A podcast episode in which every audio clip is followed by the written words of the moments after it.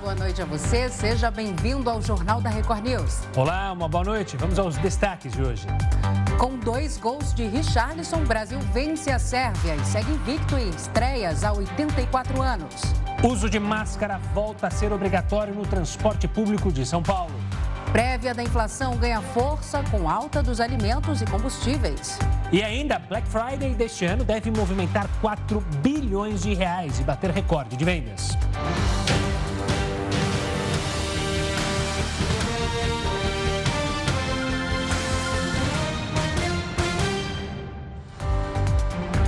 E a seleção brasileira estreou com uma vitória na Copa do Mundo contra os sérvios. Os dois gols foram marcados por ele, o Pombo Richarlison, uma nova referência para o elenco. Com esse e outros nomes da nova geração, os torcedores estão realmente confiantes para a conquista do Hexa.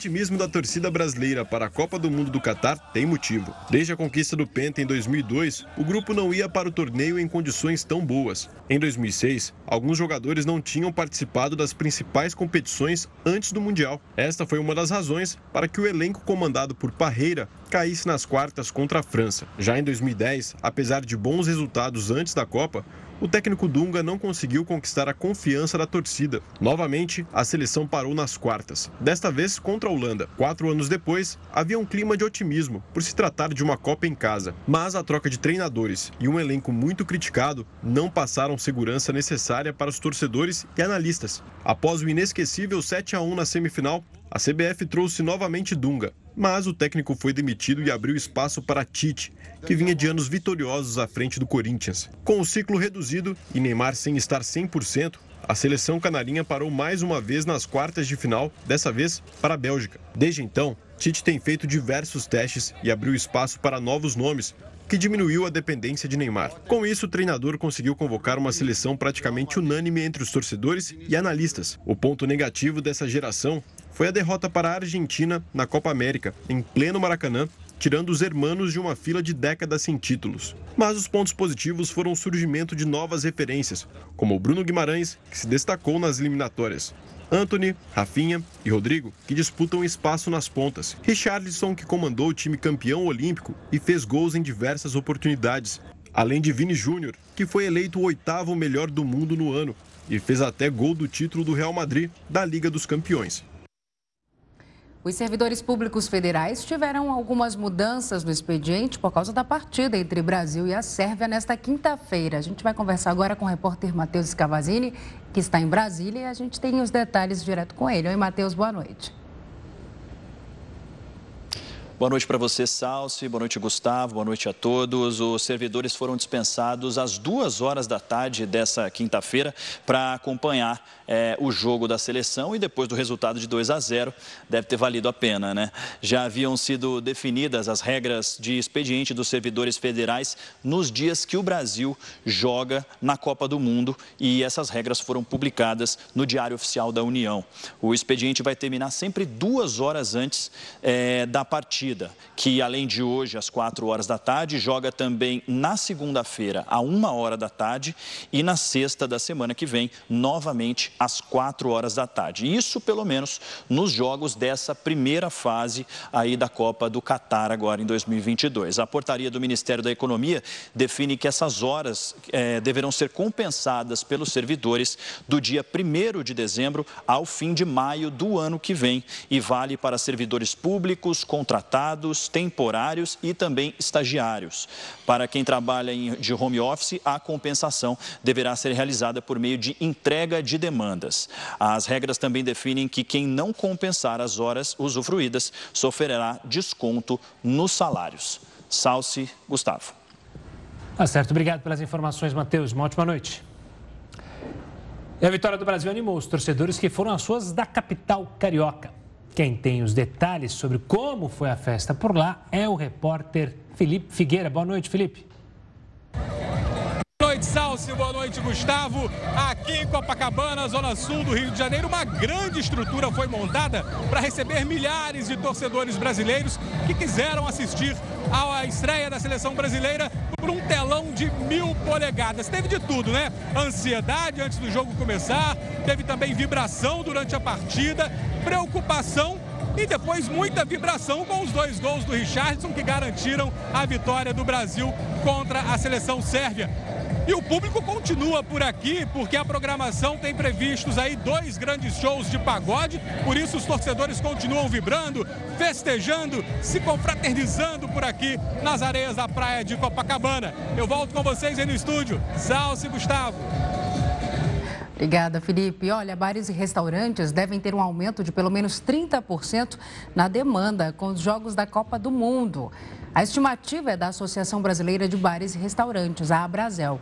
A entidade avaliou que alguns fatores contribuem para o movimento, como as temperaturas mais quentes do que no mês de julho, a liberação do 13º salário e os horários dos jogos no período da tarde. A pesquisa, com cerca de 1.700 estabelecimentos, indica que 45% dos restaurantes vão transmitir os jogos e um terço deles informou que vai criar pratos temáticos. E o governo eleito já considera que a PEC do estouro tem a validade de dois anos. É uma forma encontrada pela equipe de transição para tentar apoio do Congresso. Na hora do jogo do Brasil, a equipe da transição, inclusive o vice-presidente eleito Geraldo Alckmin, deu uma pausa nos trabalhos para assistir a partida em um auditório. Mais cedo, integrantes da área econômica se encontraram com o ministro Paulo Guedes. Nelson Barbosa e Guilherme Melo disseram que a partir de agora vão colher informações do ministério para elaborar um diagnóstico da área. Uma ótima reunião, o ministro passou as suas observações, impressões, o que, ele está achando do cenário e colocou a equipe dele à disposição para nos ajudar na transição, para que a gente possa agora encaminhar as reuniões técnicas, né, com Tesouro Nacional, Receita, Federal, PGFN para ver os riscos jurídicos e principalmente começar a fazer essa parte mais operacional da transição. Já o grupo de trabalho que cuida da área de Minas e Energia está de olho no preço dos combustíveis e estuda uma maneira para segurar a alta quando o petróleo aumentar de valor. Uma das propostas é criar um fundo abastecido com os dividendos da Petrobras. A ideia já havia sido apresentada no Senado no primeiro semestre, mas não avançou. Neste fim de semana, o senador eleito Wellington Dias, um dos responsáveis da equipe pelo orçamento do ano que vem, vai levar a Lula propostas de textos para a PEC do estouro. O objetivo é viabilizar o pagamento de um Bolsa Família de 600 reais. O presidente eleito quer que a proposta valha por no mínimo dois anos. O autor do texto, o senador Marcelo Castro, afirmou hoje que até terça-feira vai apresentar a proposta e espera que a PEC esteja aprovada até o dia 10. O uso de máscaras vai voltar a ser obrigatório no transporte público do estado de São Paulo. O decreto será publicado nesta sexta-feira. A retomada da regra vale a partir de sábado. A decisão levou em conta o avanço no número de casos de Covid-19 no estado. De acordo com o Conselho Gestor da Secretaria Estadual de Ciência, Pesquisa e Desenvolvimento em Saúde, nos últimos 14 dias, houve um aumento de 156% nas internações em leitos de enfermaria. Já em relação à UTI, a alta foi de mais de 97%. O governo recomendou que todos os municípios adotem a medida e reforçou a orientação para que a população esteja com o ciclo vacinal completo. A festa brasileira no Catar começou antes mesmo da estreia. É isso mesmo. O Jornal da Record News volta em instantes para falar sobre isso. Continue conosco. Já estamos de volta. O filho do ex-governador do Rio de Janeiro, Sérgio Cabral, se apresentou à Polícia Federal nesta quinta-feira e foi preso. Quem tem mais detalhes para a gente sobre este caso é o repórter Marcos Marinho. Oi, Marcos, boa noite. Tá mudo para mim. Temos o Tá Marcos? mudo para mim, tá mudo para mim. Acho que, como você percebeu, não estamos com o Marcos. A gente vai adaptar o áudio, arrumar aqui o áudio e a gente já fala com o Marcos Marinho sobre as informações do Rio de Janeiro. Vamos seguindo adiante, porque o Conselho Nacional de Trânsito publicou uma resolução que estende até o fim de 2023 o prazo para o motorista tirar a primeira carteira nacional de habilitação. Assunto para ele, Barbeiro, Heródoto Barbeiro. Heródoto, boa noite. As cidades brasileiras têm espaço para tantos carros ou não, hein? Diga, uma, diga para nós. eu senti uma certa ironia nesse negócio de associar motorista com barbeiro. barbeiro. Você percebeu? Não, é sobrenome. Seu sobrenome, sobrenome. Eu acho que é assédio moral aí, assédio moral. Jamais. O sobrenome que é uma marca do jornalismo brasileiro. Mas olha, se cabe ou não, tive até a oportunidade de sair da, da Record News aí por volta de três da tarde. Eu nunca tinha visto um congestionamento tão grande na cidade de São Paulo como eu vi hoje. Uma quantidade imensa de pessoas, e acredito que isso aconteceu também em outras cidades brasileiras, é a maior parte do pessoal com camiseta amarela, torcendo pela, pela, pelo Brasil. E eu até fiquei enfim, pensando, falei, será que eu acertei no meu bolão? Como vocês sabem, o meu bolão era de 4 a 2. E aí só deu 2 a 0. É, ou seja, Mas eu achei, teve eu achei que o acertou, responsável né? por isso. O responsável foi o seguinte, foi o, foi o Faísca aqui, o meu gato preto, que ele é que escolhe os números no chão. Ele pega com as patinhas e ele separou com as patinhas 4 a 2. Aí eu fui cobrar dele. Ele disse que não, que ele só pôs, era 2 a 0 e eu é que ele ia errado. Agora ele vai ser castigado, não vai comer mais um pedacinho de atum. Agora só vai passar a pão e água. Daqui para até segunda-feira, no próximo jogo do Brasil. Que, é, ele não falou, pode fazer isso, não. é, ele falou que você tem que trocar a lente do seu óculos, Heroto. que Por isso você não está enxergando direito aí. Olha, por falar em lente de óculos, logicamente para dirigir as pessoas tem que passar por exame médico.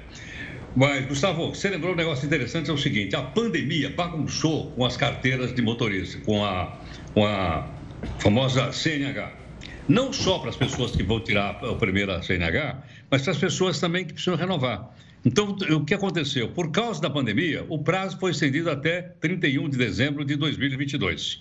Mas o que os Detrans estaduais entenderam é que o prazo não foi suficiente, nem para tirar a carteira nova, nem para renovar. Por esse motivo, então, o CONTRAN, que é o Conselho Nacional de Trânsito, estendeu tudo até o final do ano que vem, até 31 de dezembro do ano que vem. E um motivo também importante é o seguinte, lembrar, quando vai tirar a primeira CNH, a pessoa, o motorista, o candidato a motorista, ele tem um prazo de um ano para tirar. Por que razão? Porque tem várias etapas. Por exemplo, ele tem que ir lá no Detran fazer uma inscrição. Tá? É lógico que tem que pagar uma taxa lá. Depois ele tem que fazer um curso de motorista. Depois ele tem que passar por exame médico. Depois ele tem que passar por exame psicotécnico. Depois tem a prova teórica. Lembra daquela prova teórica? A gente tem que saber aquelas flechinhas, aquela... tem que passar por ela. E depois ele tem que ter 20 horas de aula prática para fazer o exame prático. Então não é de uma hora para outra. Leva algum tempo. Por esse motivo, o prazo de um ano para a pessoa. Se ela não uh, retirar a sua primeira CNH num ano, vai ter que fazer nova inscrição e daí para frente. Então foi estendido o prazo, o pessoal todo que está com essa, nesse caso, pode recorrer lá no Detran né, e vai tirar sua carteira de CNH. E o outro lado é o pessoal que tem que renovar. Eu sugiro o seguinte: eu entrei aqui no site do Detran, entrei no Detran São Paulo, mas pode ser de qualquer estado, e está lá agendado as datas para as pessoas, de acordo com o número final da sua CNH, para as pessoas irem lá, aquelas que precisam fazer a renovação da carteira. Tem que fazer? Claro, sem dúvida alguma tem que fazer. Agora, detalhe: não pode dirigir com carteira vencida. Em qualquer uma lei nacional, uma lei federal, se a pessoa for pega dirigindo com carteira vencida, tem uma multa braba e também o carro é, vai ser apreendido, porque não pode dirigir. Alguém vai ter que buscar o carro lá ou o, o passageiro, de alguém que tenha a CNH válida para poder tirar o carro de lá. E um último detalhe que eu queria lembrar para o pessoal aqui, é, Salsi e Gustavo, é o seguinte, é que atualmente os bloqueios é, nas estradas, eles estão cada vez mais inteligentes. Eles fazem uma leitura rápida da placa, rapidamente eles sabem se o carro tem multa, se não tem, se está licenciado, se não tem, e é, imediatamente soa um alarme lá na, no posto central do guarda, do policial militar, ou do policial rodoviário, e imediatamente então eles pedem para o carro parar. Aí eles olha, quero ver a carteira de, de motorista, quero ver a CNH. Se estiver vencida, como eu disse, tem multa aplicada e alguém vai ter que buscar o carro para levar para casa. Então, acho que é um detalhe importante do dia a dia das pessoas, mesmo porque uma boa parte das pessoas vivem é, ou sonham ter um carro, ou já tem um carro para trabalhar, ou para qualquer coisa, e precisa ter, então, a documentação em ordem. Então, fica aí essa nossa, essa nossa sugestão, Gustavo. Boa, não pode dar bobeira mesmo com a questão da CNH. Mas vamos fazer uma justiça aqui, Herói, porque você errou o bolão. Eu errei meu palpite. Mas tem alguém aqui que acertou na mosca, como diria o, o outro, né, Salsi? Acertei, acertei. Tá vendo? Tem que seguir aí a minha, minha linha de pensamento. E o que, que, a gente pode esperar para o próximo jogo de segunda-feira? Já avisa é, agora? Então, então, que é, eu já coloco no bolão. Vou deixar só, se falar. Ou se não, eu já coloco no bolão aí, com outras aí pessoas. Aí eu vou cobrar minha consultoria, viu? Que aí eu já estou pensando em investir nas casas de apostas, que a gente falou sobre isso ontem, né, Herói? Falão, falão, falão. Porque tem que apostar. Mas você gostou do jogo, Herói? Contra a Suíça, né? É, Suíça, segunda-feira. E aí, Salsi? Não, vou, vou, Vai estudar. vou analisar. E aí, mais pra frente, é. eu, eu solto o meu palpite. Eu, eu, eu acho que eu vou dar mais palpite. uma chance pro Faísca aqui. Dê mais uma chance. Não, dê mais uma chance também para suas lentes. Tá trocada, é, passa aí. Essa Até lá vou trocar o óculos. É, mas, Heraldo, você gostou do jogo? Assistiu a partida? Gostou do Gostei pombo, Richarlison? Gostei bastante. Acho que o Brasil saiu muito bem e acho que foi um bom teste para a seleção brasileira. Estou falando como torcedor, não entendo nada de futebol, apenas sou torcedor. Mas eu acho que foi um teste realmente muito bom para a seleção brasileira, muito interessante. E acho que o Brasil está em condições de avançar muito mesmo. Eu achei que muito, foi muito boa a partida, muito legal. Eu e também. gostei muito do gol, né? Foi um golaço, né? Foi. Pô, foi o segundo que, gol foi incrível. as, as fotos que já pipocam nas redes sociais a foto do Richarlison na pose ali para o chute é uma coisa maravilhosa. Algo é, que é de causar é, inveja até para a Rebeca, nossa ginasta campeoníssima, né?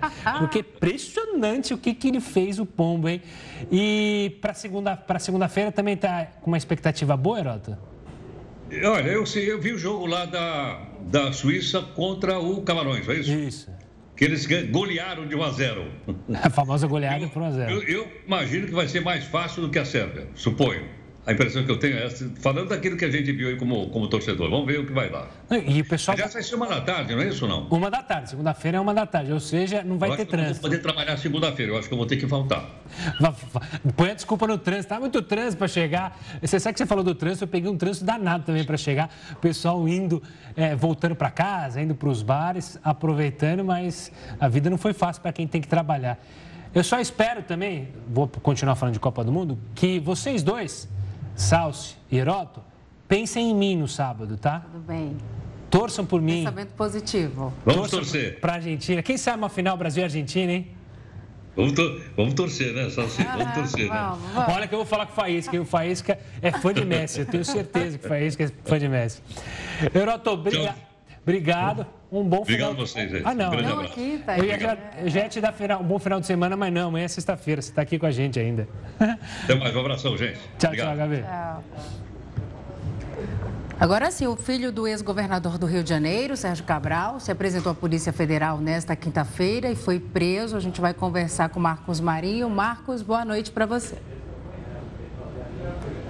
Oi, Salsi, boa noite para você para o Gustavo, para todos que nos acompanham aqui na Record News. O José Eduardo Cabral, filho do ex-governador Sérgio Cabral, estava sendo procurado desde a manhã de ontem e hoje ele se apresentou na sede da Polícia Federal na zona portuária do Rio de Janeiro. Os investigadores disseram que o José Eduardo Cabral tinha um papel considerado fundamental em um esquema criminoso de contrabando de cigarros. De acordo com a Polícia Federal e com o Ministério Público Federal, que investiga investigaram tudo isso, né, juntamente com a Força Tarefa da Justiça Norte-Americana, José Eduardo Cabral, a participação dele era a seguinte: ele era o responsável por pagar propina para a chamada célula de segurança, um grupo formado por policiais e bombeiros que era responsável por acobertar o contrabando de cigarros. Esses cigarros eram contrabandeados de outros países. Segundo a Polícia Federal, também havia um esquema com uma fábrica em Duque de Caxias, na Baixada Fluminense, e esse esses cigarros eram vendidos em comunidades aqui do Rio de Janeiro que são dominadas por traficantes e por milicianos,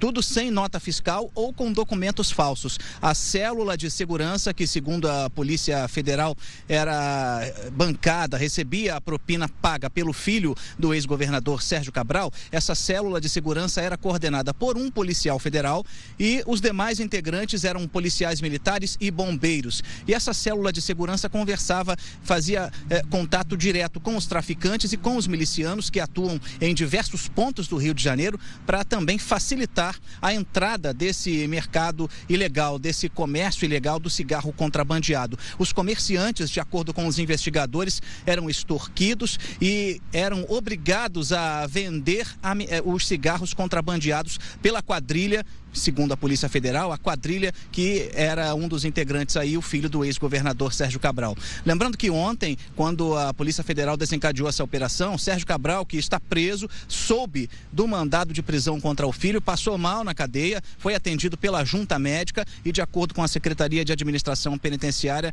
já não corre mais nenhum problema de saúde, já é considerado estável o estado de saúde dele, mas ele passou mal, desmaiou na cadeia, segundo as investigações, segundo a Secretaria de Administração administração penitenciária. Agora, o filho de Sérgio Cabral é que vai responder por integrar essa quadrilha de contrabando de cigarros. Lembrando que, ao total, são 13 pessoas presas até o momento, entre elas o filho do Cabral, e outras 14 pessoas são consideradas foragidas. Volto com vocês, Salsi e Gustavo. Tá certo. Obrigado pelas informações, Marcos. Agora vamos falar de economia, porque a prévia da inflação de novembro ganhou força com a alta dos alimentos. O IPCA 15, conhecido como prévia da inflação, ficou em 0,5% no mês de novembro, de acordo com dados divulgados nesta quinta-feira pelo IBGE. O indicador é 0,37 ponto percentual maior do que o registrado em outubro.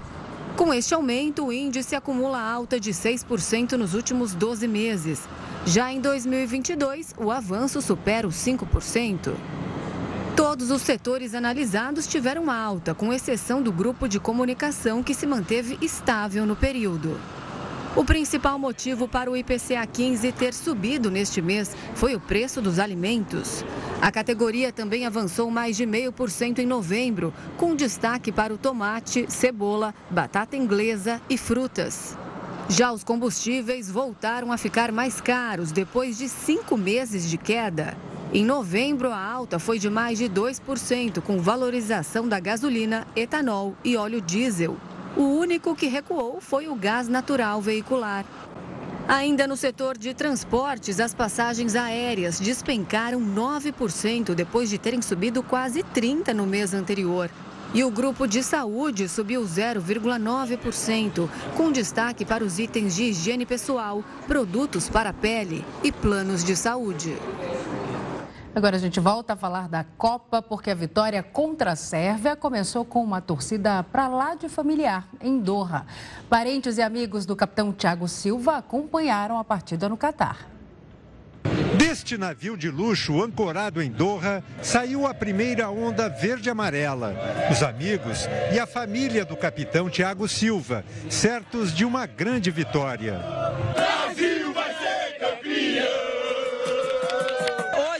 já acordou um pouco mais tenso, apreensivo, mas não só ele, como toda a equipe, ele disse que eles estão bem concentrados, bem centrados.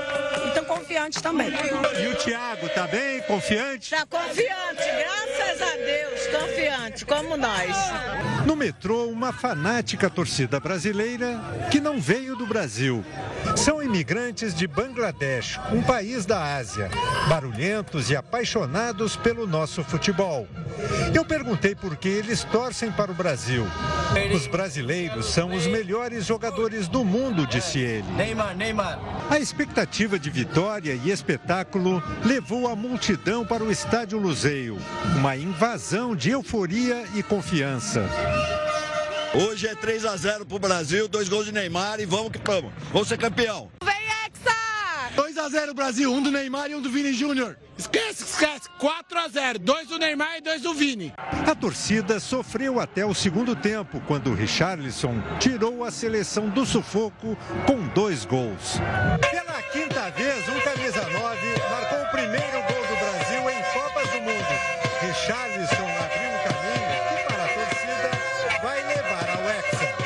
foi incrível, cara. Dois gols e eu bem pertinho. É é indescritível, de verdade. É uma emoção muito grande e eu, como brasileiro que amo futebol, é, não tem como, como falar mais. Olê, olê, olê, Brasil! Brasil! E centenas de brasileiros se reuniram em Doha para fazer um esquenta para a partida. Nesse grupo estava a família do atacante Rodrigo, estreante na Copa. Catar ou Brasil? Praticamente uma invasão brasileira em Doha. Aqui é todo mundo misturado, aqui já virou uma bagunça já, um monte de brasileiro. Atletas estavam se preparando. Mais de 3 mil torcedores brasileiros se reuniram para dividir a agonia da espera pela estreia. A expectativa é toda hora sonhando quem vai fazer o primeiro gol, como que vai ser. Se o jogador essa hora tá ali no auge da concentração, a torcida nervosa já fazendo festa, euforia, imagina só como tá o coração de pai e mãe. A gente tá aqui com os pais do Rodrigo. Eric, como é que fica essa hora? Nossa, é, olha, nem dormiu essa noite. Eu também dormi bem pouco, né? Claro, ansiedade, feliz, eu acho que é um mix de sentimento. Eu tô até vendo na hora do hino, eu vou chorar pra caramba aí. Eric e Denise são os pais. A pequenininha é a Ana Júlia, irmã mais nova do Rodrigo, atacante que joga no Real Madrid. A primeira entrevista da vida dele foi aos 11 anos para Record TV, quando ele começou nas categorias de base do Santos. Já na época, sonhava com momentos como esse. Com cinco anos de idade, ele virou para o pai dele e falou: Pai, um dia eu vou ser o melhor do mundo. O Real Madrid agora está numa Copa do Mundo e o próximo é o melhor do mundo. Porque ele está ele tá, tá trabalhando muito, muito para isso e vai conseguir. A família e amigos do Rodrigo se juntaram aos torcedores comuns na hora do aquecimento antes de ir para o estádio. Mas apesar do mar verde e amarelo, achamos alguns infiltrados. Sérvios que vieram acompanhar de perto o jeito brasileiro de torcer pelo futebol. O Igor nasceu em Belgrado, capital da Sérvia, e veio para a Copa por amor. Não necessariamente a seleção dele, mas a Caterine. Um sérvio e uma brasileira juntos há seis anos e hoje separados por uma partida de Copa do Mundo. A gente fica assim brincando na competição, mas no final a gente mais fica se importando com o sentimento do outro, né? Ninguém quer ficar triste. Durante os preparativos, ele se rendeu à festa brasileira. E foi longe, noite adentro, depois da vitória do Brasil sobre a Sérvia na estreia. Aqui em São Paulo, muita gente correu para casa ou para locais onde o jogo da seleção foi exibido, justamente para não perder nada. Congestionamento no acesso ao metrô. O motivo? Todo mundo tá indo para assistir o jogo já. Vai assistir aonde? Em casa. Vai dar tempo? Não sei não. Acho que não. Mas nem todo mundo queria o sossego do lar. Saí do serviço, já vim direto pra cá. Gente de todas as idades se reuniu no centro de São Paulo. Quem vai ganhar? 3 a 0. 3 a 0. Foi assim, assistindo a Copa em 1998, que Rodrigo e Cristiane se conheceram. Acho que foi Brasil e Chile nas oitavas de final. Em 98, 4 a 1 pro Brasil. O Brasil perdeu naquele ano, mas o casal ganhou uma família que agora torce junto. É, muito legal, momento único. Aqui, ninguém pensa em placar magro. 3 a 0. É 3 a 0. Palpite de hoje, 4 a 0 Brasil. Qualquer ataque brasileiro é motivo de quase comemoração.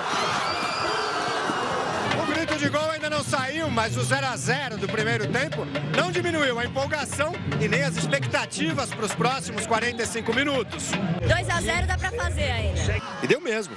Para um e depois mais um gol. O Brasil volta a estrear numa Copa do Mundo com vitória. E já tem gente dizendo que estamos com a mão na taça. Vai Brasil! Jornal da Record faz uma breve pausa e a gente volta já. Operadoras de telefonia celular vão ter que usar uma nova tecnologia de alerta para desastres naturais. Os clientes devem receber um aviso em áreas de risco. A tecnologia chamada de Cell Broadcasting, com ela, mesmo sem estarem cadastradas, as pessoas vão receber no celular mesmo avisos da Defesa Civil com alertas de desastres como temporais, deslizamentos e inundações na região em que elas estão. Com essa tecnologia, o aparelho vai disparar um alarme e sobrepor a mensagem, mesmo se a pessoa estiver vendo outro conteúdo. A ideia é que os avisos alcancem uma faixa maior da população. As operadoras têm até 31 de dezembro do ano que vem para implantar a tecnologia. As chuvas fizeram estrago e deixaram o Rio de Janeiro em estágio de mobilização. Depois de uma madrugada com ventania e muita chuva em vários pontos, o Rio amanheceu com ruas alagadas e transtornos. A Zona Oeste foi uma das mais atingidas. Em Guaratiba, os moradores de Jardim Maravilha precisaram enfrentar alagamentos e muita lama. Para essa moradora, vai ser um dia de preocupação, já que fica constantemente com a casa inundada pela chuva. Hoje em dia não tenho mais guarda-roupa, é, né? não tenho meus armários da cozinha que eram novinhos, que eu comprei um conjunto bonito, ah, não tenho mais nada e tá lá tudo caindo, né? Que ainda não joguei fora porque eu vou tirar e vou botar as coisas aonde. A Rua Letícia é sempre sempre uma das mais atingidas aqui no Jardim Maravilha quando chove um pouco mais forte na região. A gente consegue ver a dimensão desse buraco que complica ainda mais a vida dos moradores e dos motoristas que tentam se deslocar pelo bairro. Enche tudo, alaga o quintal, alaga a casa e não tem condição, não tem rede de esgoto, não tem nada. Essa outra moradora já saiu de casa preparada para seguir para o trabalho. E fora que a minha casa enche, né? Dá meio metro d'água lá dentro. Hoje ficou até o quintal. Mas se chover mais um bocadinho já era. Eu vou dormir dentro da água. A Avenida Campo Mourão, principal do Jardim Maravilha, ficou completamente tomada pela água. Um transtorno para motoristas e pedestres. Já em Barra de Guaratiba, uma embarcação ficou à deriva na Praia do Canto durante a madrugada. 14 tripulantes se preparavam para pescar quando o barco foi arrastado pelo vento para uma região de pedras. Eles foram resgatados pelos bombeiros. Em outros pontos do estado, mais problemas. Essa moradora de Japeri, na Baixada Fluminense, teve a casa invadida pela água e quase perdeu parte dos móveis. Segundo o Centro de Operações da Prefeitura do Rio, a cidade entrou em estágio de mobilização às duas e meia da manhã. Os maiores registros de temporal foram em Santa Cruz, Campo Grande, Sepetiba, Bangu e no Recreio dos Bandeirantes. Depois da chuva forte, são os moradores das áreas mais degradadas que sofrem com as consequências. Já há mais de 10 anos, sempre a promessa que vai ter, que vai ter, e cadê a obra que nunca chega? Olha, a Justiça determinou o retorno da gratuidade das passagens de ônibus para idosos aqui no transporte público de São Paulo. O tribunal julgou inconstitucional a decisão que retira a gratuidade dos ônibus para idosos e determinou o retorno do benefício para passageiros entre 60 e 64 anos. Em dezembro de 2020, de 2020 perdão, a prefeitura havia determinado o fim do ônibus grátis para, para a faixa etária. Ainda não há uma data definida para um recurso. Daqui a pouco, mais um peão vai dar adeus ao jogo e ao sonho de ganhar a Fazenda 14. E você confere tudo sobre o reality em A Fazenda News. Bárbara Kerline e o Moranguinho. Uma das peoas vai voltar para a cidade grande. Nesta quarta, Bia Miranda venceu a prova do fazendeiro e garantiu mais uma semana na disputa. Na noite de ontem, a ex-peoa Ruivinha de Marte e o jornalista Gabriel Perlini participaram da atração. E não faltou opinião para dizer quem vai ser a eliminada na roça de logo mais. Olha, pela configuração, acredito que uma das duas do grupo B, né? Ou a Babi ou a Keline. Não é o que eu gostaria. Porque como a formação da roça é você vota para quem fica, né? Então a gente tem aí uma configuração de uma torcida muito grande para unir forças do grupo A a favor da Moranguinho, né?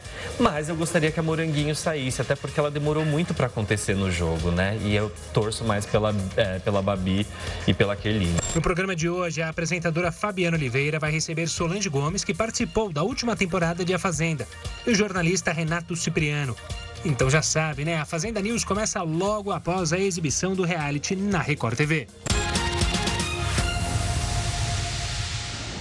O final do ano é o momento ideal para conseguir a tão sonhada vaga de estágio. Muitas empresas estão concluindo os programas e buscando novos talentos. Entrar no mercado de trabalho é o sonho de todo estudante. Nem sempre é fácil saber por onde começar. O primeiro passo é fazer um bom currículo. É importante que o currículo fale a verdade. Né? Você se identifica, coloca uh, enfim, o que você tem em termos de escolaridade, nível acadêmico, que você já estudou, se tiver cursos é, extraordinários aí, formação em Excel, que é importantíssimo, o pacote Office como um todo é importantíssimo, se tiver idioma, alguma fluência em idioma, importantíssimo destacar, né? Porque isso, de uma certa forma, substitui o, a falta de experiência profissional. Geralmente, a procura por vagas começa na internet. Muitas companhias fazem cadastros e recrutamentos online. Outra forma para auxiliar jovens que buscam oportunidades é pelo CIE, Centro de Integração Empresa-Escola. Melhor período para a contratação de estagiários e principalmente para quem está buscando uma vaga de estágio é o final do ano. Eu digo que período de dezembro, janeiro e fevereiro, para quem está em busca de estágio, é o momento de conseguir a sua oportunidade. E por quê? Porque muitas empresas elas estão encerrando seus programas de estágio. A plataforma também oferece cursos gratuitos de qualificação.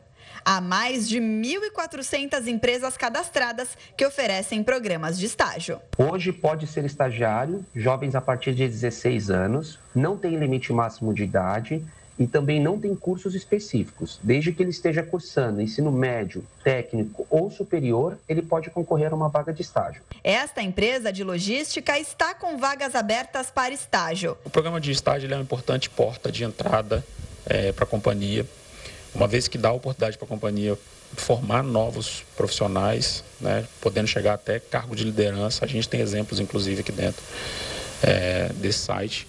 Inclusive, aqui à minha direita, nós temos três profissionais que foram estagiários e que hoje exercem a função de controladores de CCO. Lá dentro, nós temos analistas que também passaram por essa carreira de estágio. Durante um ano e meio, a Nicole participou do programa de jovem aprendiz desta empresa de logística. Alguns meses após o fim do contrato, ela se candidatou para uma vaga efetiva e hoje faz parte do quadro de assistentes de operações eles sempre deram bastante suporte. É, é interessante porque quando a gente imagina gerentes, a gente não imagina que eles podem ser tão acessíveis, né? Mas não e foi o que eu passei com, com uma gestão totalmente acessível. É, meu gerente toda vez que ele me passava algum trabalho, ele me explicava tudo que eu precisava fazer. É, como eles dizem aqui, passava uma bola redondinha, né? Um, e as minhas funções eram bem específicas, assim, a parte administrativa. Então, cuidar de notas, é, conferir boletins, dar aquele suporte para tudo que eles precisavam, é, mais voltada para essa questão. Nos destaques internacionais, o Parlamento Europeu lançou uma campanha para recolher geradores de energia em países do bloco, com o objetivo de ajudar ucranianos a enfrentarem a chegada do inverno. Por causa dos bombardeios russos, mais da metade da Ucrânia está sem luz. O ataque mais recente forçou o desligamento de pelo menos quatro usinas nucleares em cidades estratégicas. O presidente Volodymyr Zelensky voltou a acusar Moscou de cometer crime de guerra e fez um apelo para que o Conselho de Segurança da ONU impeça novos ataques aéreos que possam destruir instalações elétricas do país. Impulsionada pela Copa do Mundo, a Black Friday deste ano deve bater recorde de faturamento. O Jornal da Record News volta já. Estamos de volta para falar de um trem que teve que ser esvaziado depois de começar a soltar fumaça aqui em São Paulo. O vídeo que circula nas redes sociais mostra o momento em que as pessoas corriam com medo. O motivo dessa fumaça teria sido uma falha no sistema elétrico da linha azul, que liga as regiões norte e sul da capital paulista. A composição teve que ser levada para o pátio de manutenção. Ninguém ficou ferido e a circulação foi normalizada. Uma cratera se formou no meio da rua por causa da forte chuva que atingiu o Rio de Janeiro. A via precisou ser interditada. Um buraco gigante bem no meio da pista. Quem passou pela rua Barão de São Francisco ao longo do dia se assustou com o tamanho da cratera na via sentido Tijuca.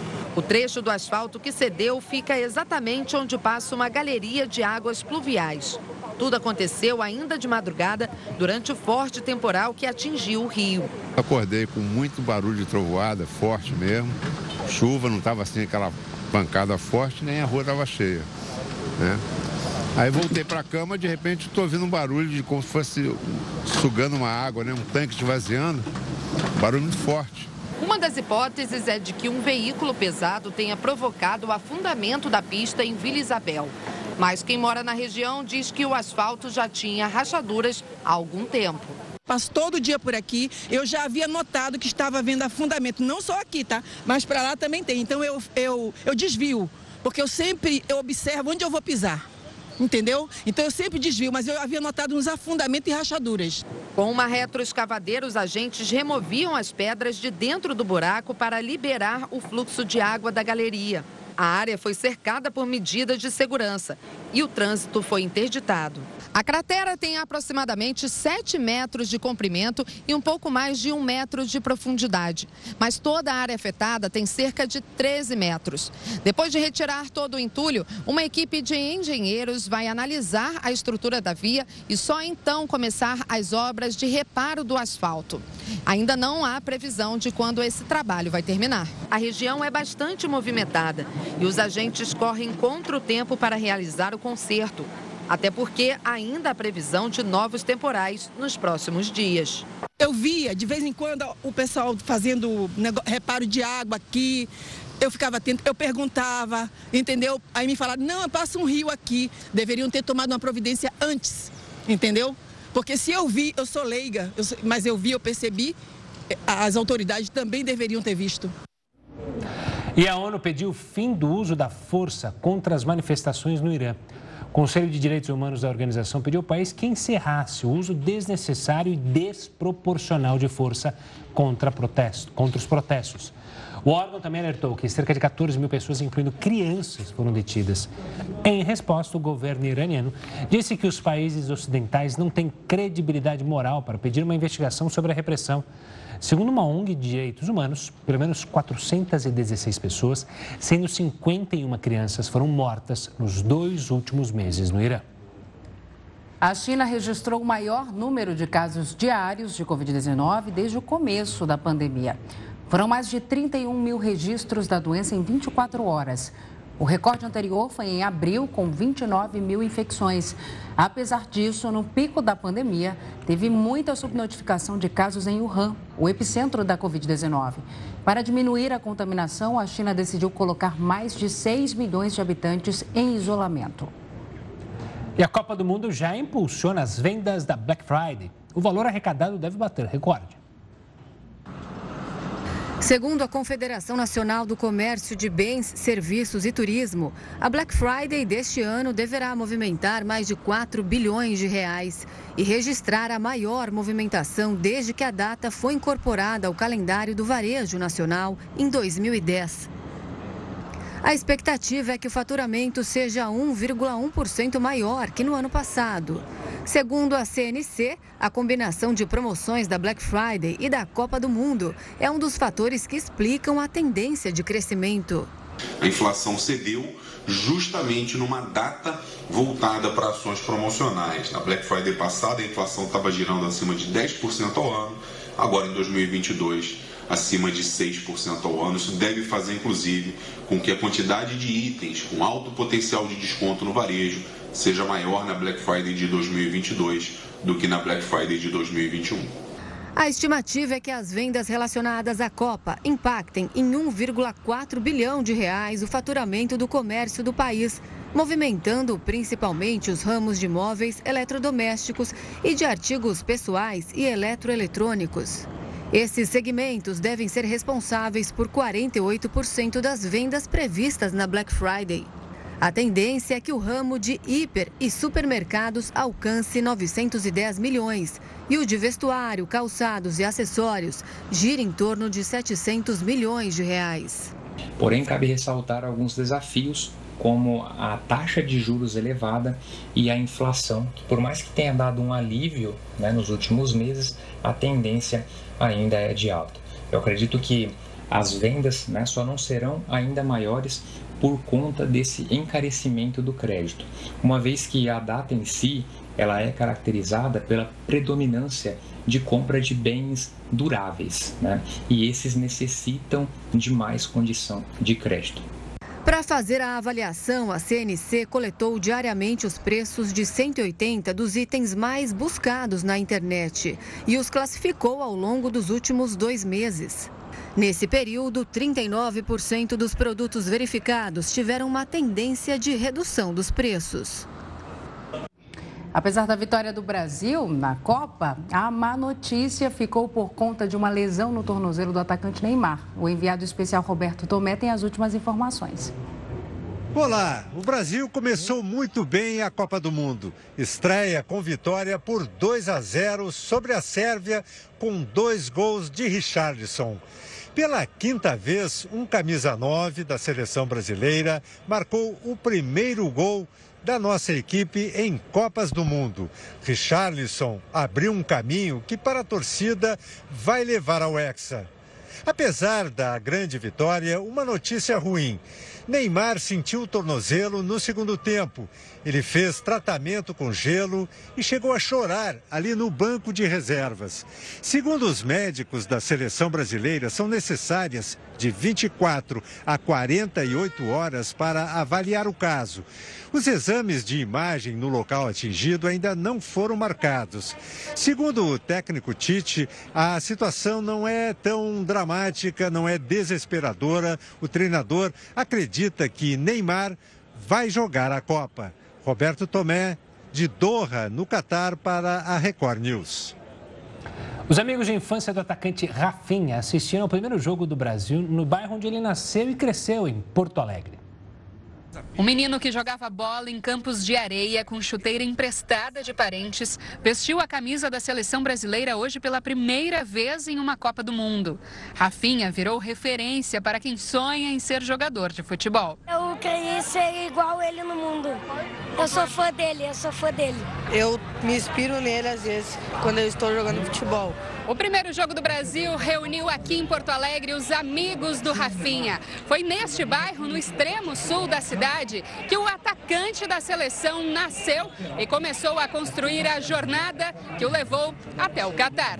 O Wesley conhece Rafinha desde criança e conversou com ele ainda hoje de manhã. Ele que já acordou o grupo, bom dia, bom dia. E a estreia veio com direito à vaga no time titular, completando o trio de ataque. Eu não consegui dormir, eu não sei ele, mas eu acho que eu tô mais nervoso que ele. A vitória emocionou a turma, que se sentiu fazendo história junto com um amigo. É como se todos nós participássemos um pouco disso, né?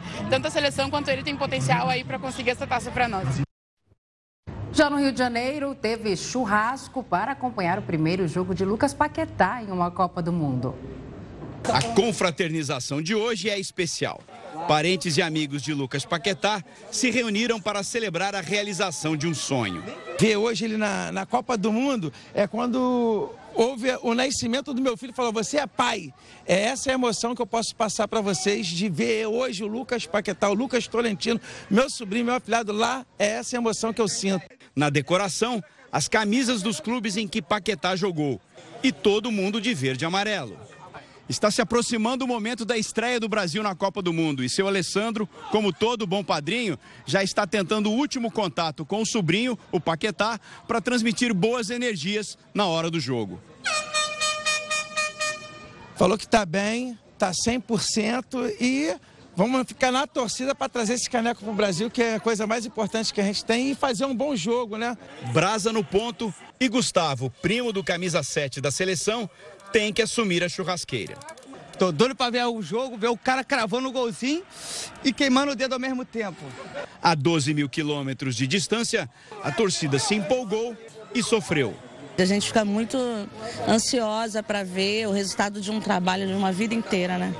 E ele é merecedor de tudo isso. A palavra é orgulho, né? Tudo vai dar certo, vamos ser campeão, traz o Hexa para nós. Um aplicativo criado na Universidade Federal de Lavras, em Minas Gerais, vai proteger animais silvestres de atropelamentos. Animais e carros. Uma combinação perigosa que pode acarretar graves acidentes. Quando tá no volante, tem que estar tá prestando atenção. Já tive que desviar várias vezes, já vi gente batendo, já vi gente morrendo. Cláudio já passou por uma situação dessas. Eu estava atrás de uma carreta, eu freiei, porque eu achei que o cara estava da carreta, né? Tava acontecendo uma coisa. Quando eu vi, era uma, uma sucuri, uma jiboia atravessando a, a BR. Segundo a Universidade Federal de Lavras, em Minas Gerais, estima-se que por ano 475 milhões de animais silvestres e domésticos sejam atropelados nas estradas brasileiras, uma média de 15 bichos por segundo. Para tentar evitar tantos acidentes, a universidade criou um aplicativo para alertar sobre as áreas de risco.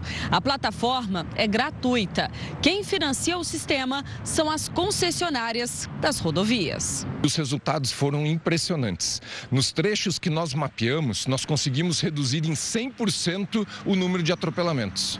O aplicativo existe há mais de um ano e cobre vários estados do país. Ele funciona como uma rede social de conservação da fauna. Qualquer pessoa que testemunhar o atropelamento ou a presença de animais silvestres pode enviar fotos para o sistema. Na Bahia, estruturas aéreas e subterrâneas foram construídas para proteger os animais que passam pelas estradas. Um investimento que já traz resultado. Elas são muito eficientes e extremamente importantes dentro desse processo de proteção da nossa biodiversidade. O Jornal da Record News fica por aqui. Obrigada pela sua companhia. Tenha uma ótima noite. Fique agora acompanhada da Suzana Busanello com o News das 10. Tchau, tchau.